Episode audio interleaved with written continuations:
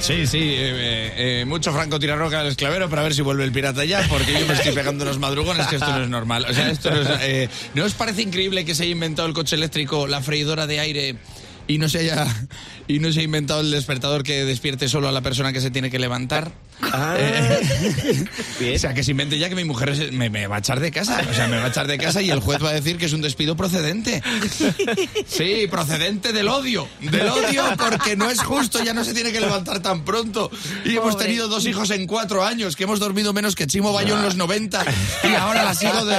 Y encima, después de todo, Lucas, el pequeñajo, duerme fatal, pero muy mal, muy mal, muy mal. Y luego encima me levanto a las 5 de la mañana para sustituir al pirata. O sea, Claro. ahora mismo la persona más mayor y la más joven con las que interactúo me están jodiendo la vida. Eh, de verdad, o sea, es que todas las noches igual, todas las noches llorando, lo tienes que consolar, lo tienes que acunar, lo tienes que abrazar, lo tengo que meter en la cama. Digo, pirata, eh, nunca, o sea, nunca más, ¿eh? O sea, si te emborrachas te envías un taxi, tío. Sí, porque de hecho, entre mi hijo Lucas y el pirata, lo único que les separa, ahora, ahora mismo lo único que les diferencia es el Jack Daniels.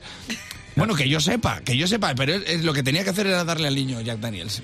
Así, así ya verás cómo duerme, ya verás cómo duerme. Y Jack Daniels toda la noche. Y si no duerme, pues mira, le llamo Jack el despertador, por lo menos tengo un chiste, ¿sabes? Homenaje a Juan Herrera, hombre. Bueno, eh, mi, mi hijo Lucas llora tanto, tío, que hasta el despertador, cada vez que se despierta Lucas, el despertador le dice, por favor, cinco minutitos más. Es el despertador el que se lo dice a él. O sea, nos despierta tantas veces que cuando el despertador nos tiene que despertar a nosotros, en vez de rin, rin, dice perdón, perdón. Perdón, perdón. O sea, mi mujer ya se levanta a gata por el suelo con el camisón despelujada. Digo, menos mal que él es el de perdón, perdón, porque tú eres la de de rin, de rin. Porque es que parece que está saliendo de un pozo, un pozo que es una metáfora de nuestra vida. Un pozo del que no salimos, que me ha llamado un vecino la otra noche. Oye, tío, ¿puedes calmar a esa criatura?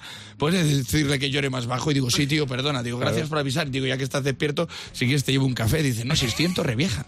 Es que se le oye desde aquí a la criatura.